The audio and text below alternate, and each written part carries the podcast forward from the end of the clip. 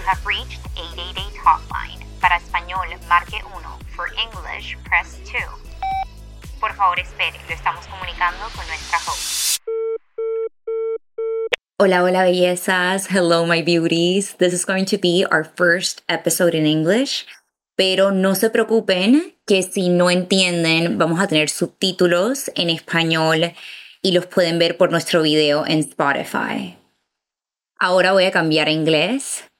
I am excited to announce that we have a guest for the episode today. Her name is Brooke Simons. She is not only an incredible editorial and celebrity makeup artist, but she is a very good friend and her story is inspiring and it shows us that one, dreams don't have an expiration date, and two, that you really can manifest anything you want in life. So, before we meet our guest, I am going to ask you to close your eyes. Y esto lo voy a hacer en español. Con mucha fe, repitan estas afirmaciones después de mí. Mis sueños no tienen fecha de expiración.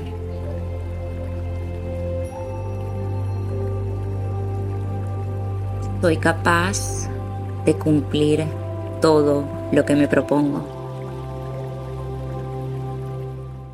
Welcome to 888, Brooke. Thank you for having me. How are you today? I'm good. How are you? I'm good. I'm excited. This is our first episode in English. Oh, I'm, wow. I'm a little nervous. I'm not going to lie. We've been putting this off for a while because we've been discussing having you in the podcast for months now. We have. Brooke is not only a friend, but I really admire her work, and I'm excited for you guys to hear her story and learn all the tips and tricks that she has for us today. So I want to start from the very beginning. Sure. When or at one point in your life did you realize that makeup was really your passion?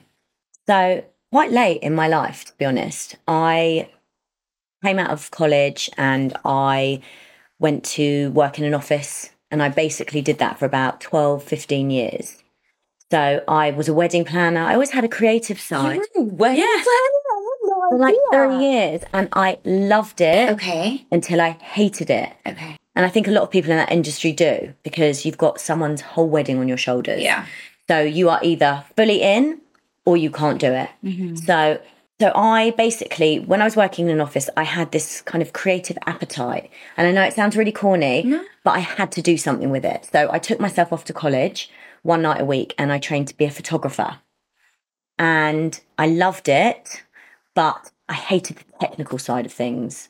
I don't think my brain works that way. I just wanted to pick up and shoot beautiful things. Um, so I did that for a while whilst still working in an office. I went down to part time and I started to be a photographer, but I was doing the money jobs because I needed to pay my bills. Yeah. So I would go and do an office of like 20 men. I'd do their headshots. And the money was good, but it wasn't doing it for me. You said you were maybe 10 years in your career at that point. Yes. Was it hard for you to make the switch? Or did you have a family at that point or you were just No. Okay. No. So I was with Sean. Okay. Um, and it was a decision that I could make. I was free to do whatever I wanted. So I went to college and did that. It was a big decision going from full time in the office to part time, knowing that I wasn't sure I was going to make enough money. Um, but I did. I earned a good living doing part time in an office and part time out and about. And I think being out and about made me see how much I didn't want to be in the office.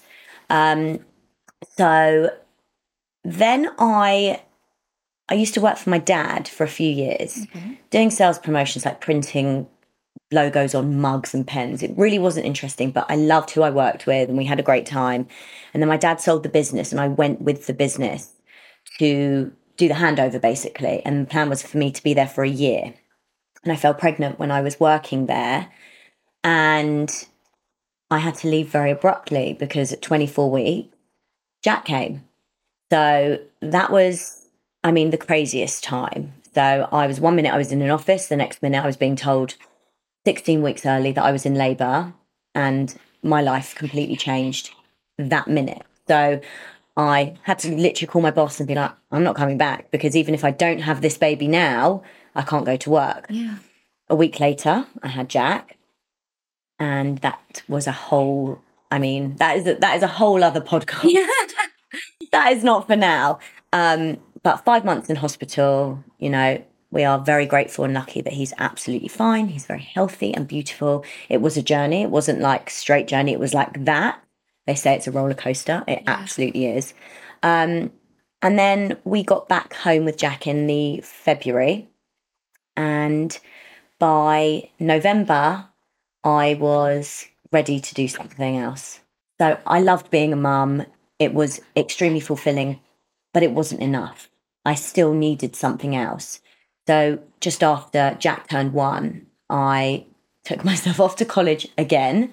I went to the London College of Fashion and I did a beginner's beauty course mm-hmm. for makeup, and then I did a fashion course.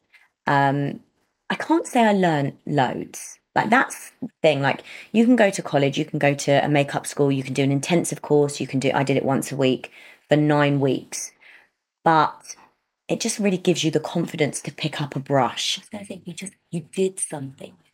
You, you I took the next took level action, action, which is I think it's like we were discussing a few podcasts back about career changes mm. and how people are really petrified mm. after they build themselves up in a career and let's say spend 10 years in a career to say like this is not my passion I want to do something different.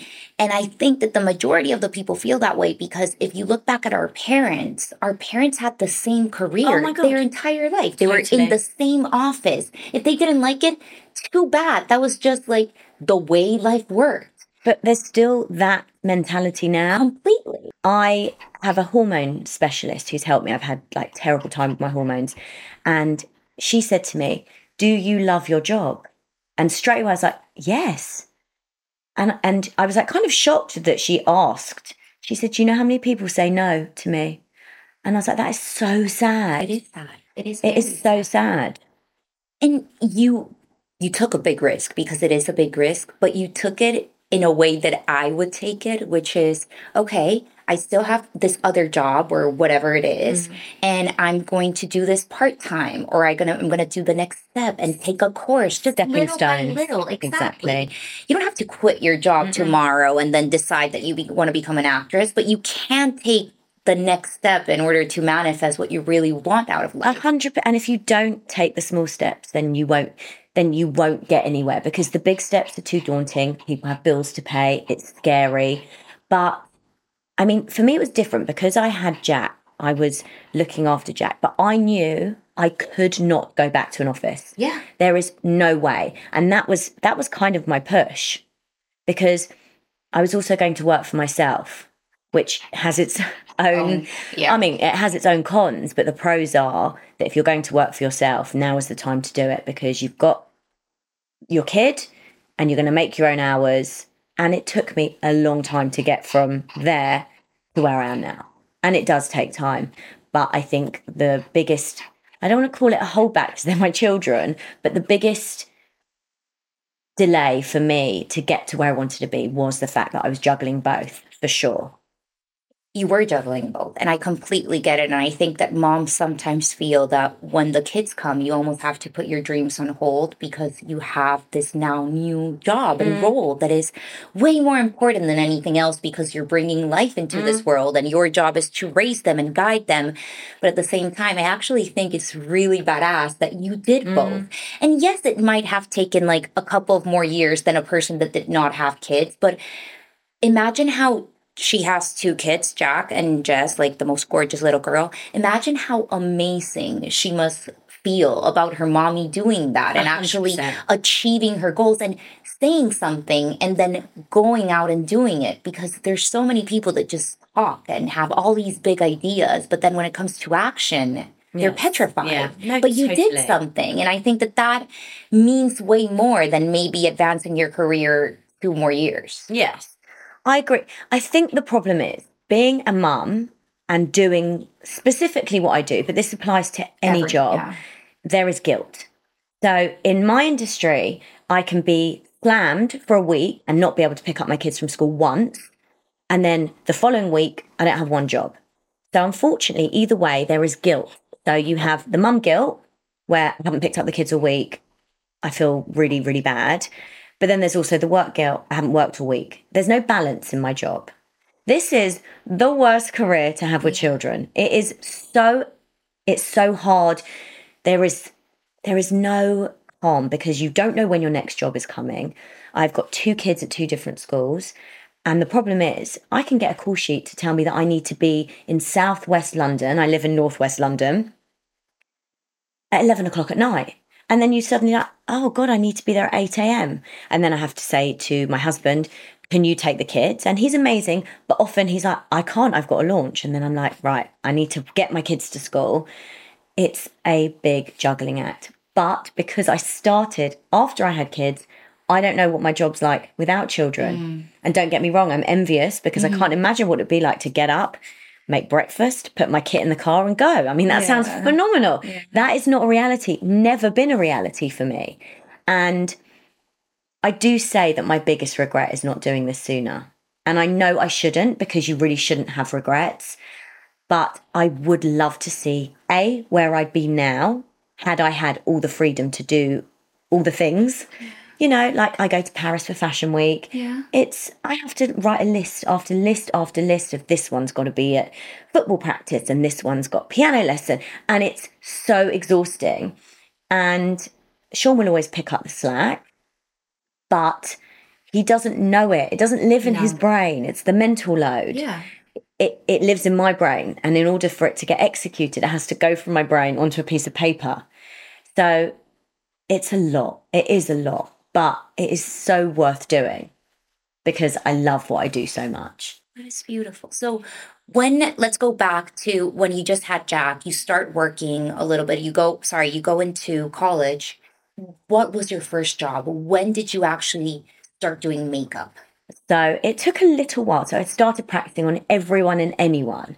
My sister in law, my friends. Like now, they're like, what happened to that bro? Yeah. now it's like, forget it, leave me alone, not doing it. Everyone gets a freebie, everyone gets a wedding makeup. That's it. That's where I draw the line. Oh, because I'd be, I, I, mean, my, my weekends yeah, would course, be crazy. Of course. Because now everyone wants their makeup done on the weekend. It's like a new thing that everyone gets them. But I don't do any private clients. So I don't actually do it. So I'd have lots of different people. And then I started charging like £20, £30 just to have people come to me and me do their makeup for a wedding or a party.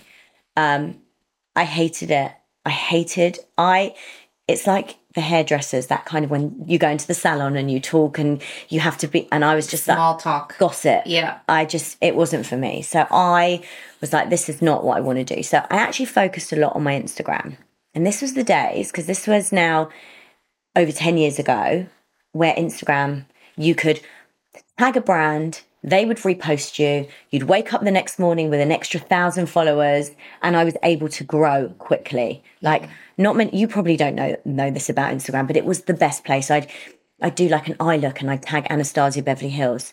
They post me, they get like a hundred thousand likes, I get all the followers, and it grew and grew. And that's, I mean, I don't have a huge following, but I have the following, and it started from back in the day. So it was, I was doing a lot on me which obviously I have no problem with posting myself. Um, and then my first job was for a clothing brand called Jaded London. Really, really cool brand. Still amazing. Um, and it was just ecom. And it wasn't great money, but I was on set and I was like, this is what I want to do. Although I remember one of my first shoots with them, the stylist said to me, Have you got orange nail varnish? And I was like, No and she had a go at me for not having orange nail varnish. And that really, I mean, if I don't have something, it's like the worst thing ever. You know, you've got to have the tampons, yeah. you've got to have deodorant, you've got to have everything. If someone asks for something, the makeup artist is responsible. Really? And I think being a mum really help you for that. Absolutely, absolutely. Like the makeup artist, I feel like is the mum on set.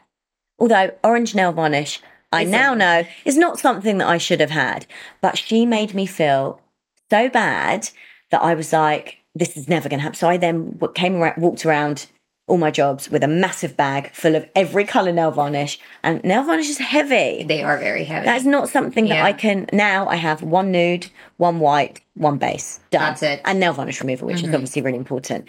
Um, but yeah so that was little bits and pieces i mean i've had loads of moments on set where i'm just like oh my god this is terrible. But that's part and parcel I like that you try different areas of makeup because it was that was the only way you would realize exactly what you wanted, right? Totally. It is very easy to say, okay, I want to become a makeup artist. You go to school and then you start doing private makeup because that's usually the route you go. And then not liking it and being like, yeah, I do not like this. I'm Mm. just giving up. This is just not for me. yeah. I'm very cutthroat like that. Yeah, me and I too, think me too. I think you have to be. I think in any industry, like if something doesn't work for you, obviously there are, you know, there are calls to do things because financially you have Yeah, to. But I do think that a career change is so scary. Yeah. But you spend eight hours a day doing it. You've got to be happy. Yeah, it's part of your life. It's part of what fulfills you in a way. So, who was your biggest or like the first big celebrity you got the chance to do their makeup for or grooming? Tom Felton. Amazing, incredible. It was, I mean, he was actually going out with a friend of a friend. okay. and I used to do both of their makeup and mainly his. And it was incredible. I mean, he was the loveliest client. He was so patient with me because I was very, very new. I actually remember once I knew he didn't have allergies because I that's the first thing you ask the makeup artist. But I'd made a homemade lip scrub, which thinking about it now is really stupid because I made it with almond oil and it was so stupid. Not allergies. I'd yeah. already asked him, but I put it on him. And as I put it on, I said, You don't have allergies, right? And he was like, Yeah. And I, my whole face, I went white because I'm only joking. I mean, you don't, I mean, No, I, you don't I, joke about I knew that. he wasn't, but I was double, triple check. And then I'm thinking, coconut oil, Yeah. olive oil, oil, just not almond oil. But I, I had an amazing run with him. Um, he, I remember he had to go to Scotland for a shoot and they didn't have budget for makeup. And he came back and he was like, the woman made me look like a clown. She put mascara up to the lash line. And when you go to the lash line, it looks like you've got eyeliner. He looked like he had a full face of makeup. He was like, I'm never using anyone else. I'm never doing anything. Like, you are my guy. And we, I was like, this is incredible. And then he moved to LA.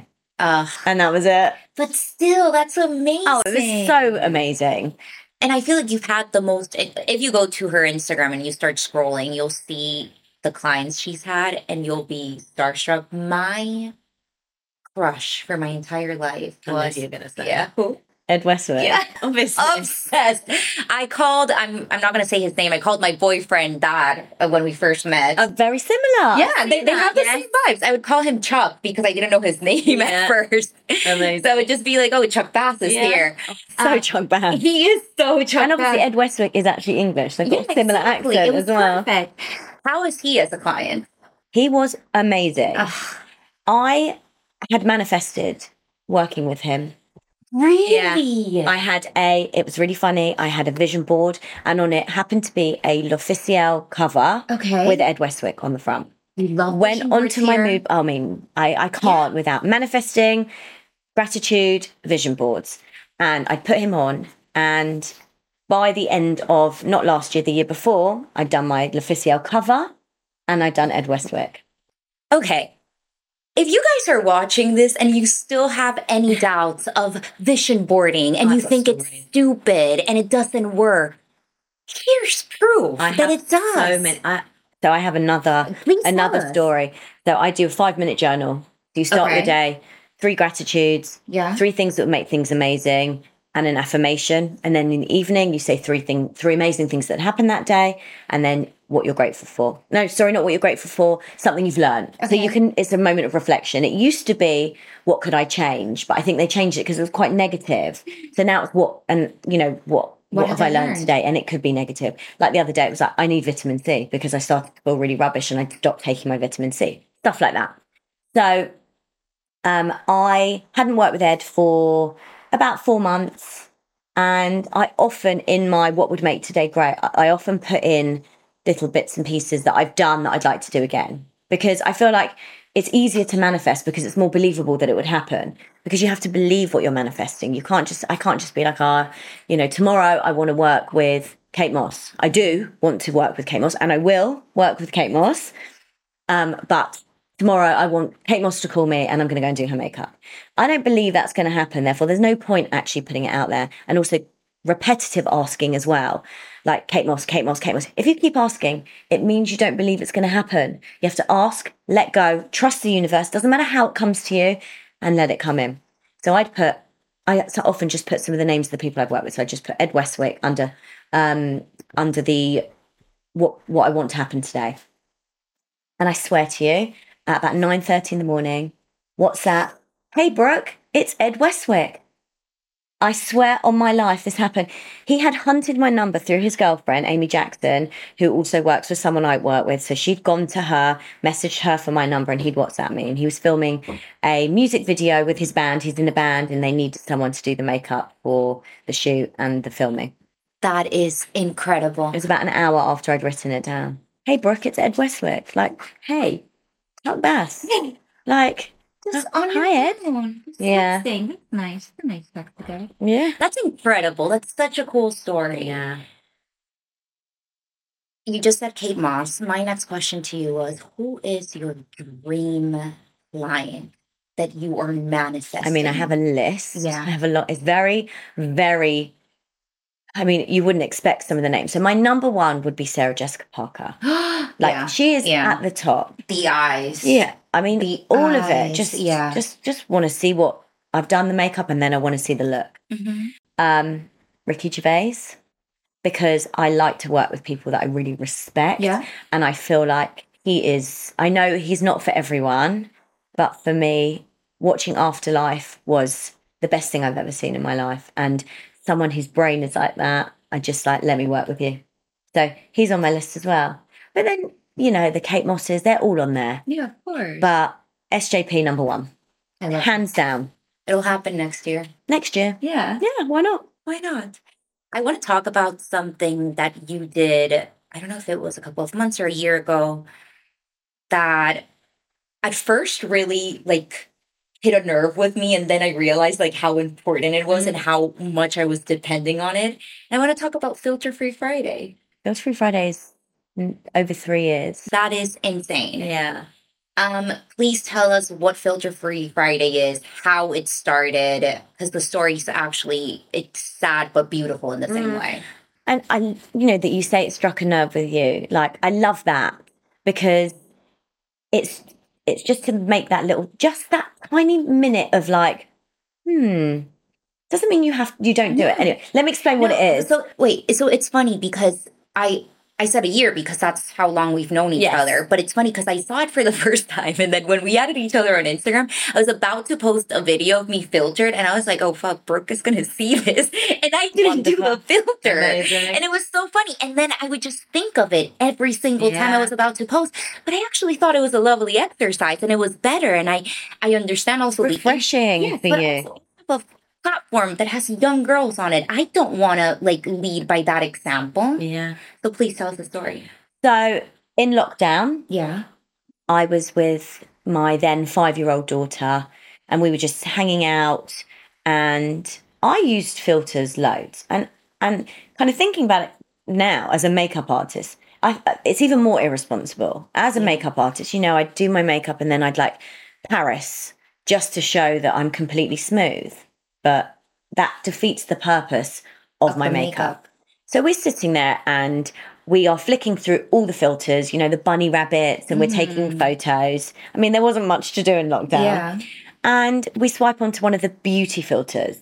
So my nose has gone thinner, my eyes are bigger, my my nose is kind of like really pointy with that lovely little dot of highlighter. Mm-hmm. My lips are huge. My whole face has changed basically.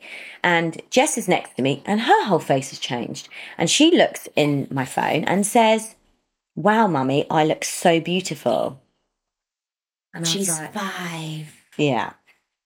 And I was like, no, this is not okay. I was so upset because she already got the memo. She already got the memo But that means beauty. of the social media ah. beauty standards. And I was like, no, this is. And bear in mind, her nose, she's got a little button nose. She's got huge eyes. She's.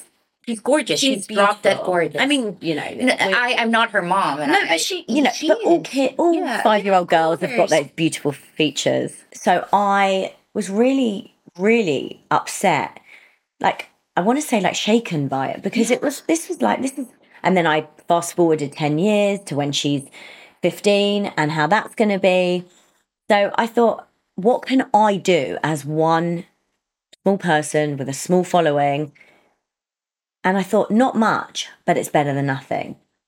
So I remember my friend Stevie, who's a stylist, I was walking around the park with King and my dog King, and I was like, I need to do something. And I was like, I want to do one day a week where we I encourage people to post filter free, a selfie, like a very real photo of themselves, which is so mad to think that that is even a big deal, but Yeah. it was. Still is. So she came up with filter free Friday. I was like, Friday is filter free days. At this point, I was still posting with filters. And at this point, I was still posting with filters every day apart from Friday. So mm. I was really in, like, I was like affected by this as well. So I kind of spoke about it to my following and people were really receptive. Some people I did a I did a poll 1st mm-hmm. Would you be happy to post? And what I found was people my age, in my age bracket, were okay with it. But any of my younger followers, Were kind of okay. 20s, Yeah. were not okay with it, which is really telling because I remember the day when there was no filters on Instagram Yeah. and you would post and that would be fine. You'd have like filters when you post on your news feed, um, not on your news feed, on your feed, you know, those silly, you know, everything goes yellow and everything, all that kind of stuff. But there was no face altering filters. So we, I started this. I, I told my followers what it was all about and I started posting a filter free photo of myself, come rain or shine. I started without any makeup, but then I realized that posting without makeup is going against everything that I do as a job.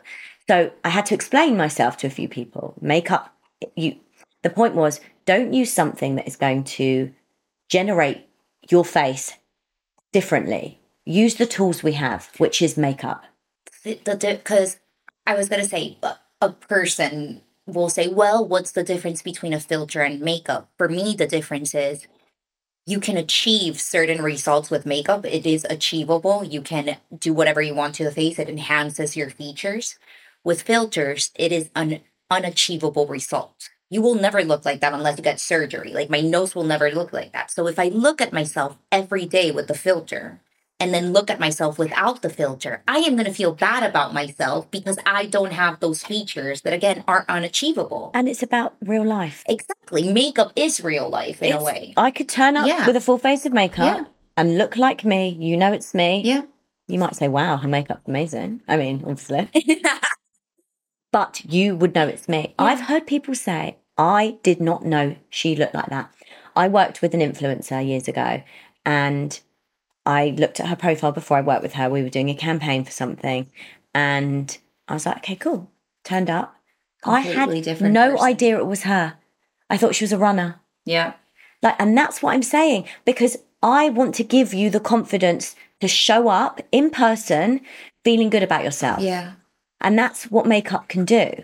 You know, I and then I, I used to do when I had more time and work wasn't so busy. I used to do on a Friday a filter free Friday reel. Well, it wasn't actually reels; it was videos, and it would be like if you've got blemishes, this is how you can cover your blemishes, and I would show what products to use and how to do it, giving you the tools to feel mm-hmm. confident in person. Mm-hmm.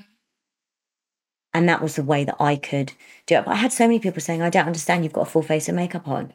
Yeah. I've got no filter. You can see every pore, you can Yeah. see every wrinkle, and Yeah. there are wrinkles and pores.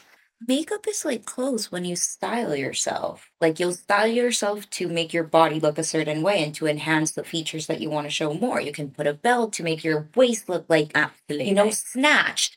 I feel like makeup is the same thing. It's like just clothes for your face Totally. almost. I'm not a huge fan of contouring. Yeah. Personally, the nose contour and that kind of thing. That's because I think, again, on social media, you can look like you have a smaller nose. Mm-hmm. But In real life, you have two brown lines unless Yeah. it's done Very perfectly, well. which very rarely it is. Yeah. You know, like, I don't know. I'm, I, I guess I'm old, old school. You know, use a great foundation, use some color in your cheeks, some mascara, and just look fresh and beautiful and don't change what you've got. But I understand we live in a world where everyone wants everything and Perfect. It's hard. It is hard. Speaking about makeup, um, how old is Jess now? Jess is eight. Does Jess play with makeup? Yeah. all the time. When she was two, I used to keep my kit in my bedroom. Which Yeah. was so stupid because I had to take it up and down, but it wasn't like it is now. I mean, now it's like 40 kilos. Huge. Um, she would go into my makeup kit, unzip it, take my palettes, and just throw them over the balcony down the stairs. Well, that's nice of her. So there is we have we have a division now. She knows that that is not for playing with. But when I get sent some makeup, and I get sent a lot of stuff, Yeah. and it's I'm so grateful. It's wonderful. I sometimes can't believe that if I want something, I can just get it.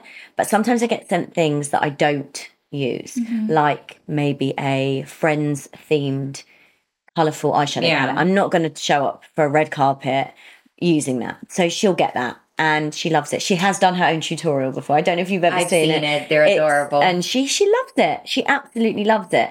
But she's not allowed out with makeup. That was going to be my question. Absolutely not. What do you tell her when she asks about that? Like, why can't I wear, wear makeup out?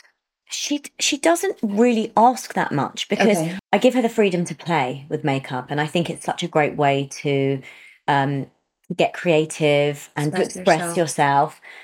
But she's not leaving the house done up like a dog's dinner. It's just not happening. I don't like it. It's like very toddlers and tiaras vibe, Yeah. and. I just, I mean, I just think into the future what it's going to be like when she's going out on a Saturday night and I've got all her friends and they're all expecting a full glam. and it will happen. But I'm going to teach. I'm going to teach her to fish. I'm going to teach her how to do it herself. That's a great mom. That is a great mom right there. My last question regarding family life, because I do think it's important for working moms and don't know, people like me that I like, I would want to have kids one day, Mhm. but I am still very career driven and I worry about that. What do you think has been for you and your husband, Sean? Like, what has been the key of making it work? For because both of you are working parents. Yeah. Both of you are very driven and very successful in your own ways and are very busy. Mm. I think the key is being able to. I want to say be flexible, but it's it's not like flexible in your diary, even though it is flexible in your diary. It's actually flexible to changes. So I signed with an agency in June, and that doubles your workload because you still get all your clients coming in, but you also get new, new clients clients. coming in. So the dynamic has changed slightly to where we had to sit down and I had to say, I need you more than I have. And I understand that you go to, you leave the house at five o'clock every morning and you come back at six, and he works so hard. So hard. But I also need time to to move to my next level. And we're at a funny time because our kids are eight and 11. So they're not quite able to come home from school on their own, make themselves a snack, and wait till we get home. So, they still need to be picked up, they still need to be dropped off. So there is a time limit on how long it's going to be this crazy Yeah, for. That's not to say once they're at secondary school and they're older that, right, on your own, Yeah. I'm out. easy. but I think it's about communication. I mean, everything in any relationship is communication, but particularly with Sean and I, instead of me saying, I need you tomorrow, and him saying, Well, I can't, and me being, Well, it's always down to me, and I can't, you know, and I need to do this, and what can I do? It's actually about sitting down and saying, This is this is different now. This is a change, and I do need you more. And we're not at the stage where we need a nanny or someone Mm-hmm. to actually do where I have a support system. It takes a village. It does take a village, and I have a village. village and I'm very lucky. It does mean when I'm not working, I've always got someone else's kids because I feel if someone helps me, I want to help them back. So I if I'm not working, I've got Jess has got a friend, Jack's got a friend. I'm doing what I can because I want I don't want to always be in the red. Yeah. But when I ask for help, it's because I really need it. You have to be able to ask for help. Yeah. You have to be able to You ask have to for be help. able to. But becoming a parent doesn't just change the logistics, it changes every part of you. So there is the guilt, and it's very real, and it's hard, and it's so stupid. It's so stupid because I know that I'm teaching my children, especially my daughter, that I am going out to work. This is who I am. Sometimes she'll say to me, so you're not picking us up again? And I'm like, It hurts. oh, But then other times she'll be like, show me what you did today. And she's interested in it. And I say to them all the time, like, this is my job and work is really important. And my kids are fiercely independent mm-hmm. as much as they can be. I don't make them breakfast anymore. My son will go down and make eggs on toast every morning for him and his sister every day. Not because I force him to, No. he wants to. And I teach him. And then I teach him a few sweet. times to know that he's not going to set his school himself. uniform on fire. And that's how it goes. So I think it's, I'm in a position where my kids, I can do my makeup because if I'm going to a job, I can't turn up Yeah. looking how I look on the school run every day. I do need a bit of extra time in the morning and they're self sufficient and he packs up all of his things that he needs for games and swimming and PE and all that kind of stuff. So everyone has to pitch in a bit. Yeah. I also think that in a way, they say you have to fill your own glass first before you can pour on You everyone can't else. pour from an empty cup. A happy mommy will raise happy kids.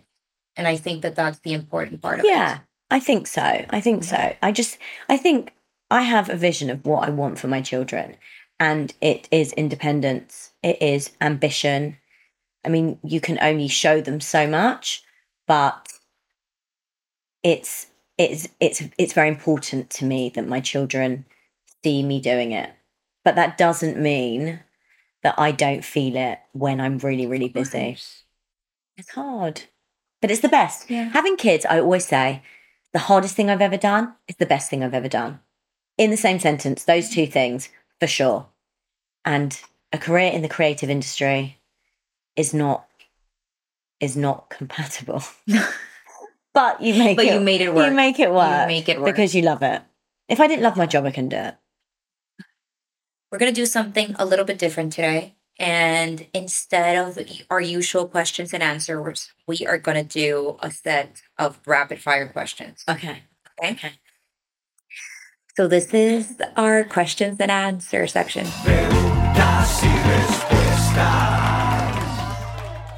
Okay, ready? Yes. Good. Favorite makeup product. Oh, this is the um mascara. Which one? Oh, um, oh, Victoria Beckham Beauty. Oh, wow. Okay, interesting. Sorry, that is like the if you'd have said favorite foundation, like that is like it's like make, asking me to choose between my children. Fair. Fair. I actually Don't ask me want to ask you about a cult favorite product that you hate, makeup wise. Oh, so many. Um, Holt. Uh, oh God, you've really put me on the spot here. Holt. Um, anything, any any matte. Uh, Giorgio Armani Luminous Foundation. why? Hate it. Why? I love it. Hate it. Why? I don't like it. I just I've never gotten well with it. Maybe it's the skin, maybe it's the skin base I use, but I hated it on me and I hated it on my It clients. does have fragrance on it, which sometimes like It's off putting. yeah, yeah, I agree. Yeah, that's Okay. definitely one of them. Makeup trend that you think should go away. Laminated brows. Ugh, I agree. I agree. I It's done like anyway, it. but people are still. ju- I was asked to quote on an article about laminated brows for a, a big magazine, and I'm like, what? no, Not no, 2021. no, I agree. How about trend that you think is here to stay? a trend that I think is here to stay glass skin. I mean, it's always in the trends, but glowy, glassy skin should be just part of life. I love that. Give us uh you said that for you an ideal makeup routine would be a little blush, some foundation, mascara. If someone was a beginner Mm. doing their makeup, give them a list of five products they should really go for with recs, with brands, etc. Okay, fine. Right. So, Dr. Sam Bunting moisturizer, Okay. I love. It all starts with the skin, obviously. It all starts with the skin. So, I'm not going to use all my five products on the skin. I'm going to give you two for the skin. Perfect. Dr. Sam Bunting moisturizer, um, Erborian glow cream, Mm. stunning product, stunning, but just before you put your foundation on. Charlotte Tilbury Beautiful Skin Foundation, my favorite. Okay, I might switch to that one. Um, I'm not going to say the mascara because I've already told you. Yeah. Just add that to your list. Um, Blush. blush. I'm loving the Merit. This is a this was like a hot Yeah. product. I love it. Um, Merit blush balm. It's about that big, and you just roll it in your cheeks and blend it, and I love it. Um, in either cheeky, cheeky or Beverly Hills. Love those two shades. Um, and let's go for a. I'm going to go for a concealer, Mm-hmm. And I love the Tarte Shape Tape. So many people don't get on with it. I used to use it all the time. I loved it. Obsessed. So many people don't get on with it, but if you use it properly, You mentioned the Victoria Beckham beauty line for the mascara, and that was going to be my next question because I feel like celebrity makeup lines are everywhere nowadays. Every single month, we get a new celebrity. It either it's a Kardashian or a Jenner, or Hailey Bieber, or Selena Gomez. Yeah. So I want to hear, um, other than the Victoria Beckham, one or two that you actually say, okay, these are great brands, Okay. and I want to hear one or two that you're like, this is just basically merch, gimmicky, Yeah. doesn't work, not worth your price. I think a lot of them are good because Okay. they spend a lot of money to get everything perfected. I Victoria Beckham Beauty is an incredible brand, um, and I try and test everything on myself before I use it. I love the quality. I love the products. Um, Kate Moss, she has Cosmoss skincare, Mm. beautiful, but you know when money is being pumped into something. For me, I prefer makeup that is from a makeup artist. Yeah, Patrick Ta, makeup by Makeup Mario. by Mario. I love Obsessed. obsessed with Makeup by Mario. Yeah, I think his stuff is incredible. yeah. Um, there are so I've tried Rhode, Hailey Okay. Bieber. Yeah. I really like the products. I like her lip balm. I have it. I like the glass skin serum.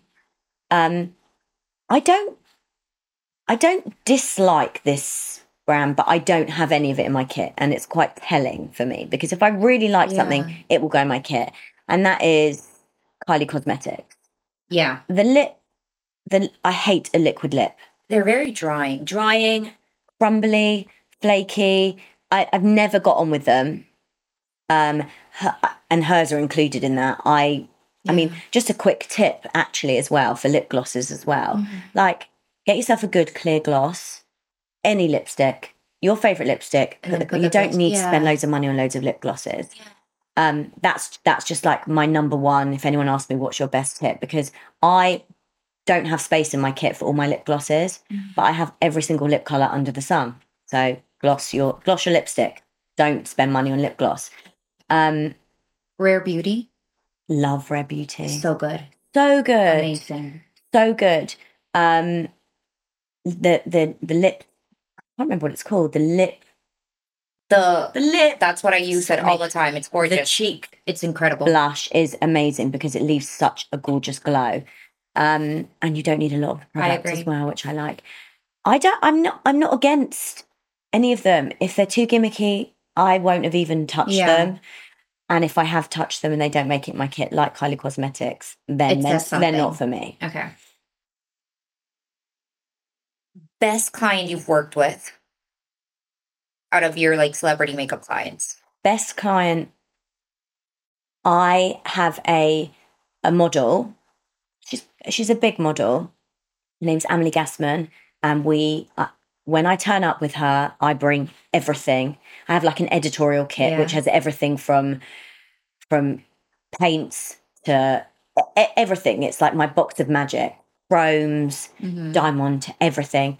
And we're never not in that kit when I work with her. So she's not, she's not, I mean, a lot of your um, listeners might not have heard of her. She's very big in the fashion world, but we get creative. And I love doing fashion Yeah. people. Um, I did Nadine Leopold. She's a Victoria's Secrets model. I did her last week or the week before. And I mean, doing someone like that is just like, you can't go wrong. Yeah. Um, but she wanted to do something a bit different. So that was exciting. That was a challenge. But I, I think the fashion girls I love because They're adventurous. they're adventurous. There's no contouring. Yeah. It's just like, yeah, let's go silver today. Um, and I like the challenge. So I think it wouldn't be someone necessarily an actress or someone who's in television where we're kind of doing a red carpet for the BAFTAs. yeah. It would be someone who's going to like fashion, a editorial. Fendi show. Yeah. Yeah. Worst one. I can't. Yeah, yeah. I was tell gonna you, say, I yeah. can't. I, I can't. think I know who You it is. know, yeah, I I know who it is. It, it's juicy. Yeah, I wish you I'm could say, I know, I know. Okay, last one. Would you ever create your own makeup line? Do you know how often I get asked this question? Um, I don't think I would because I love doing makeup. Yeah. I don't want to push any of my. I think now, coming from someone who's got two young kids, my time is limited. I want to focus my time doing what I want to do. So now, no.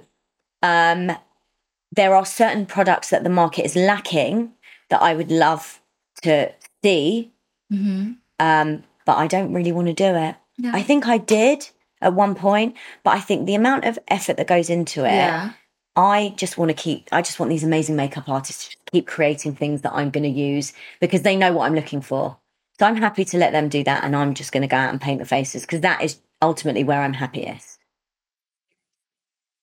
Last thing I'm going to ask you is any piece of advice that you would give someone that either is young or maybe not, maybe they're in the middle of their careers, but they really want to go into beauty and do makeup. I, I know you said that in school and maybe you didn't necessarily learn that Mm. much. What would be like something you would tell them that they should do? Okay, so first off, practice on everyone your dog, your mum, your partner, anyone. Practice, practice, practice because that's how ultimately you learn. And I loved YouTube as well. I spent a lot of time looking at makeup artists who are similar to me. So I am not a big glam makeup Yeah. So that kind of Kim Kardashian makeup. Yeah. I can do it, but I want to be able to do on you what I think works. So it's about fa- finding your style, Yeah. and it takes time to work out what that is. Um, I would say find the place you want to go to. Is it bridal? Is it private? Is it fashion? If it is fashion, really think about it. Make sure that's what you want to do. Um, and then you have to. So in the fashion world, is the is the way that I can really give kind of the best advice, which is test shoots, hook up with photographers, get together, do your test shoots, Instagram posting, tagging brands is really good because then you can start getting a name for yourself. People start knowing who you are, and then if they like your stuff, they can start sending you stuff as well because it's so expensive. It is very expensive. Um, but just team up with people, reach out to people. I still reach out to people now. I still message, would love to work with you.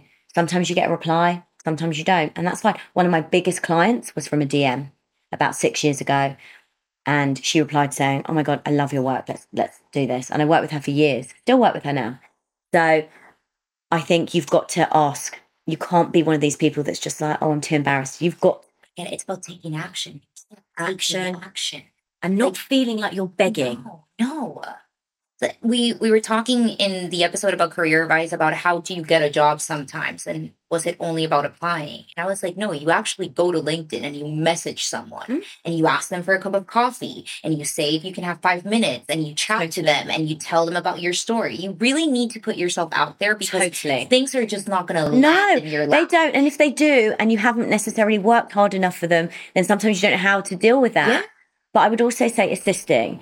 There is two different paths in the fashion industry. You can either go and assist someone, like a like work your way up the assisting ladder, and then eventually go out on your own. I didn't do that Okay. because I was a bit older. I needed Yeah. to earn money, so I didn't do that. But I did assist a little bit. I work with a lot of assistants. I have a couple of like key assistants who are amazing for me. Um, and eventually one day I'll let them go and they will go and do Their own what they're doing. But assisting is great. So reach out to people. I've never, when someone's reached out to me as an assistant, I've never not replied. I have a folder of assistants because if my assistant isn't free or my second assistant isn't free, someone else. I have someone else. Um, and I have people just message me asking for advice and I will always offer it. So I think you've got to give back, you've got to assist, but work out whether you want to assist and go that way or if you want to assist a little bit to get the confidence to be on set, see how it works. Um, but if you are assisting, some makeup artists aren't as kind as I am. Keep your mouth shut. Don't overstep. Don't talk too much. It's really like Yeah, that. I mean, yeah. for me, I remember one of my clients was ta- we were talking about assistant, and she was like, "You let your assistant do," and I was like, "Yeah," and she was like, "No," I mean, she was very LA, Yeah, and she was like, "N- "Like your assistant, she doesn't talk, she," do-, and I was like. No, no, that's not really how I run my ship, but so many people in the industry Yeah. do, and you don't want to piss people off. So you do kind of have to zip it, which is hard, but there are times when I'm just like, stop. Like you can't go and talk to the photographer Yeah. and and ask them to follow you on Instagram because that once happened to me. Oh wow. Wow. can't do that. Professional because they reflect you. So Of that's the other thing. So you've got to remember when you go out as an assistant, you're not you're not Just the assistant. You're basically you're not representing you. you are exactly. Thank you for being here. We had the great weekend. We were here in the weekend. I have to show you guys. We probably saw it on my stories already. But I will see you next Wednesday as always. Bye bye.